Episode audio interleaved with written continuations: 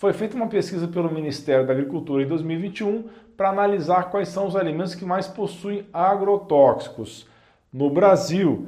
E as amostras analisadas mostram que esses alimentos são feijão de corda, pimentão, uva, tomate e abacaxi. Outros também apresentaram riscos de acordo com o último relatório da Anvisa, e são eles laranja, goiaba, morango, pepino, cenoura e alface. Claro, esta é uma lista que não se esgota, pois existem outros legumes e frutos que poderiam estar nela.